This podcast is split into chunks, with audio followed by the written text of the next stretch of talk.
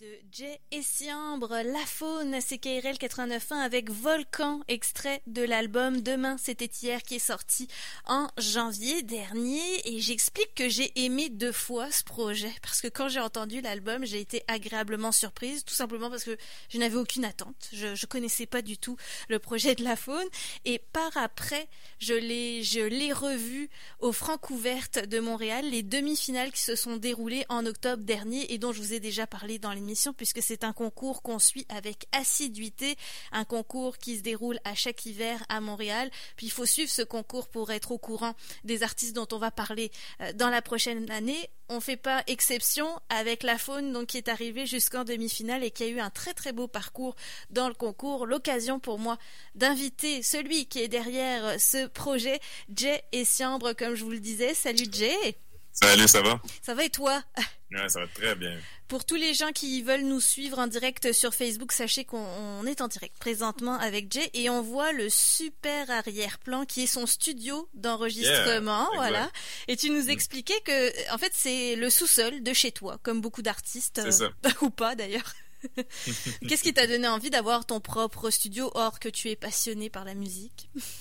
J'ai toujours vécu là-dedans. Mon papa, il faisait de la musique. Ben, il fait encore de la musique euh, professionnellement. C'est euh, un musicien à l'image, surtout. Il a travaillé avec... Euh, ben, c'est lui qui a fait le thème de Salut Bonjour. Il a travaillé avec Rock et Belles Oreilles, qui est un groupe québécois d'humour euh, très connu. Mhm. Puis, euh, donc, il y a toujours eu un studio dans, dans ma vie, dans, dans ma maison. Mon père qui a été un des premiers à apporter, c'est ça, le studio à la maison avec ses trucs à lui. Donc, euh, c'était juste une suite logique des choses d'a- d'avoir le mien aussi chez moi.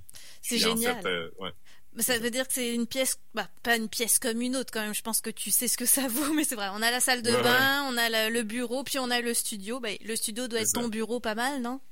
Ouais, ouais, c'est pas mal ça. Raconte-nous, euh, Jay, parce que toi, tu as collaboré avec plusieurs artistes avant d'avoir ton projet solo. Je vais les citer. On connaît euh, Marie-Ève Roy, Lucille, Mewdy, Claudel, Megan Cyr, Jeffrey Piton, par exemple. C'est des artistes qu'on diffuse à CKRL. C'est pour ça que je les cite eux en particulier. Il y, a eu, Super, ça. il y a eu un déclic pour que tu lances ton projet personnel après avoir collaboré avec autant d'artistes? Ouais, ben à force de collaborer, il y a toujours des idées qui se rendent pas dans le produit final des autres, qui sont des fois trop poussées ou trop trop Jay Assiam pour être sur Jeffrey Piton, par exemple, ou des trucs comme ça. Ouais. Fait que ça se retrouve euh, en scène, puis euh, des chansons que je travaillais depuis euh, un certain moment, puis euh, c'est à peu près six mois avant la sortie de l'album que j'ai- j'ai cliqué, puis là je suis comme ok, là là c'est le moment que je suis plus juste collaborateur, j'ai besoin de faire mon truc. Mhm. Puis euh, c'est ça, fait que c'est en 2019 là, genre en- ben il y a un an en fait, je pense que j'étais en train d'enregistrer ces chansons. -là. Ben oui, parce que l'album Demain c'était hier est sorti il y a euh, en janvier, donc ça, ça fait plus que six mois pour le coup. Ouais. Euh, et euh, c'est dans le rock francophone que tu as voulu te lancer. Mais je dis rock francophone, c'est vraiment pour donner une étiquette parce qu'il y a plein de choses qui se mélangent aussi. Je trouve qu'en lisant tes collaborateurs, on reconnaît aussi des univers qui peuvent se mélanger dans le tien. Bon, chanter en français, j'ai l'impression que ça a toujours été une, une évidence par contre? Mhm. Ouais, définitivement. Ça a toujours été ça. Euh, je- ben, en fait, euh, quand de 16 à 17 ans, je faisais du métal en anglais, puis là, après ça, Ah à ouais? 17 ans, ça, l'a changé en français tout de suite. Puis je pense que c'est important. Puis on, on a cette on a la chance d'avoir cette industrie-là au Québec, de la, la chanson francophone, de la chanson pop en français. Mais euh, reste que pour, pour moi, c'est la langue que je parle, c'est la langue que je lis euh, en majeure partie. Euh, J'ai une maison bilingue quand même, mais on reste que le français est pas mal la, la langue euh, qui, qui domine chez nous. Fait que c'est juste naturel d'écrire en français puis de chanter en français. Je pense pas que je serais capable de dire les mêmes choses si c'était en anglais ou dans une autre langue. Mhm. Il y a beaucoup d'images aussi euh, sur l'album.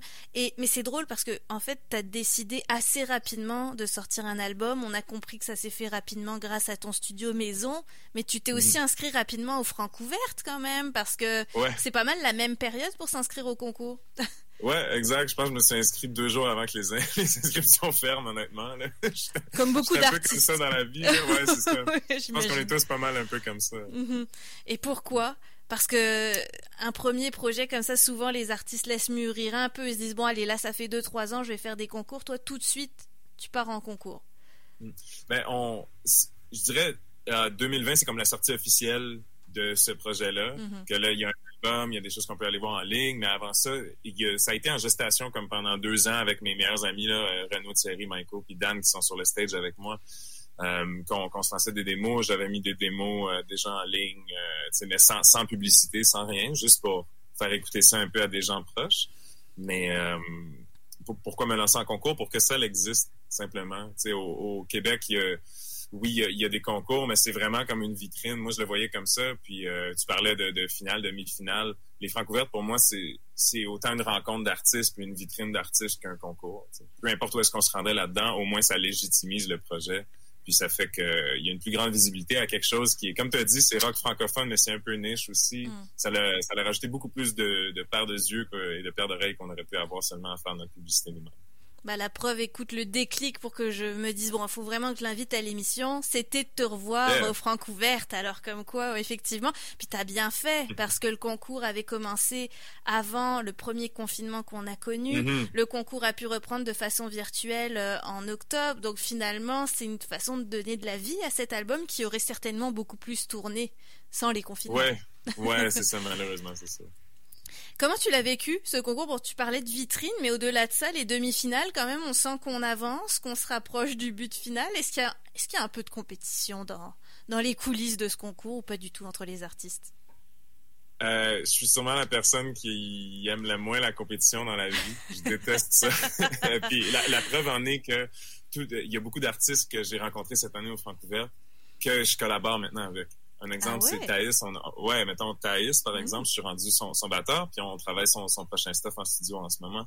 C'est juste un exemple, mais j'ai fait plein d'autres rencontres. Euh, Jules qui accompagnait Narcisse de son nom d'artiste Super Plage, euh, on s'échange des messages. Euh, PH, Vandou, qu'on se connaissait mais on se connaissait pas, ben là finalement on se connaît pour de vrai, puis on échange des, des messages et tout. Puis pour, pour moi, je le vois vraiment comme ça. Hmm. Puis euh, je, sais que je le dis souvent, mais je réitère que c'est vraiment plus une rencontre pour moi qu'un concours, ça, les hmm. francs ouverts. C'est un réseautage pour artistes. Alors, t'es pas le premier à dire ça. Souvent, les, les porte-paroles des francs ouvertes le disent aussi. Oui, on rencontre des gens de l'industrie, mais on rencontre d'autres artistes aussi qui viennent de, de partout au Québec et même du, hmm. du Canada francophone. Euh, tu le disais, Jay, t'es multi-instrumentiste, t'as pas mal joué tous les instruments euh, sur euh, l'album. Sur scène, t'es plutôt en groupe pourquoi jouer tous les instruments sur un album? C'est vraiment pour le plaisir de, faire ça, de jouer tous les instruments, je veux dire? Ouais, c'est vraiment pas pour le show-off, en tout cas. c'est, il euh, euh, y, a, plein de raisons pourquoi euh, le budget, la composition. Tu sais, vu que je compose tout moi-même, ben ça va. Puis j'ai mon studio chez moi, ça va très vite. De, si j'ai une idée, de me forcer à bien l'enregistrer, puis l'idée est là, puis je peux la garder après.